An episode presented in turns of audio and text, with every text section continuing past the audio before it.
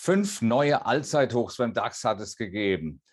Aber haben alle Investoren was daraus gemacht? Die Antwort darauf, die bekommen Sie gleich. Emotionen machen Märkte. Joachim Goldberg erklärt Kursbewegungen und Schieflagen in der Börse Frankfurt Sentiment Analyse. Jeden Mittwoch als Podcast. Hallo Joachim, heute haben wir die Anleger quasi auf einem Allzeithoch befragt, auf einem neuen Rekordstand im Verlauf des DAX. Jetzt haben sich sehr wenige von den professionellen Investoren bewegt. Die verbleibenden Bullen, glauben die, dass die Rallye weitergeht? Was meinst du?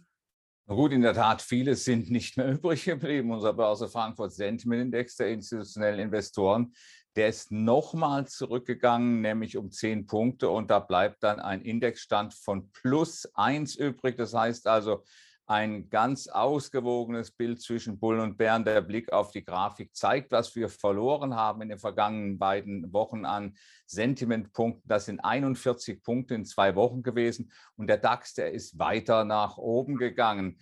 Was sind die Motive der institutionellen Investoren? Vor allen Dingen natürlich Gewinnmitnahmen, aber der ein oder andere versucht sich dann sogar auf der Shortseite und deswegen dieses erstaunliche Ergebnis.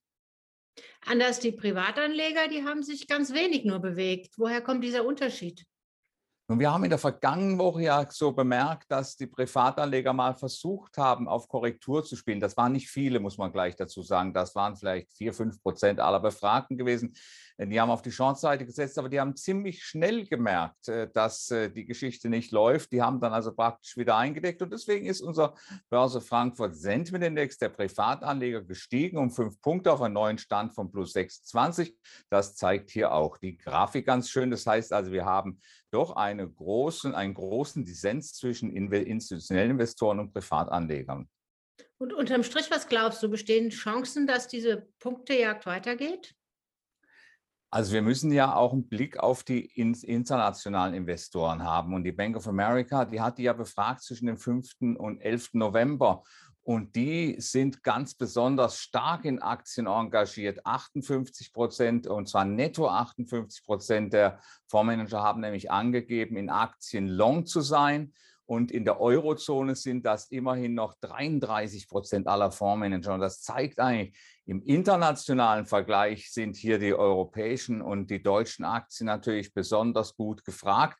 Und da wundert es schon ein bisschen, dass man sich die, dass sich die hiesigen Anleger dann doch äh, zumindest auf der institutionellen Seite hier trauen, auf die Short-Seite zu gehen. Die wollen vielleicht und müssen vielleicht auch ein bisschen mehr generieren, als der DAX hier im Aufwärtstrend äh, produziert. Man versucht ja den Markt zu schlagen, aber die internationalen Investoren, die sind also nach wie vor richtig bullisch. Und äh, wenn man dann sieht, dass trotz dieser heimischen Angaben der DAX im Wochenvergleich 1,6 Prozent steigt, äh, dann äh, muss man sich natürlich fragen, wie die Geschichte ausgeht. Und sie wird vermutlich gut ausgehen, zumindest in den kommenden Tagen DAX.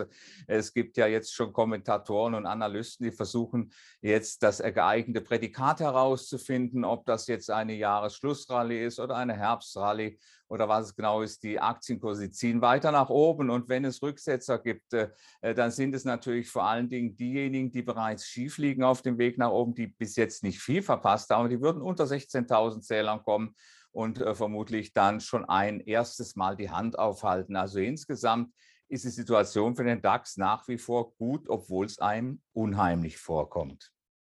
Danke für deine Einschätzung. Gerne. Die Börse Frankfurt Sentiment Analyse. Jeden Mittwoch als Podcast. Zum Abonnieren fast überall, wo es Podcasts gibt.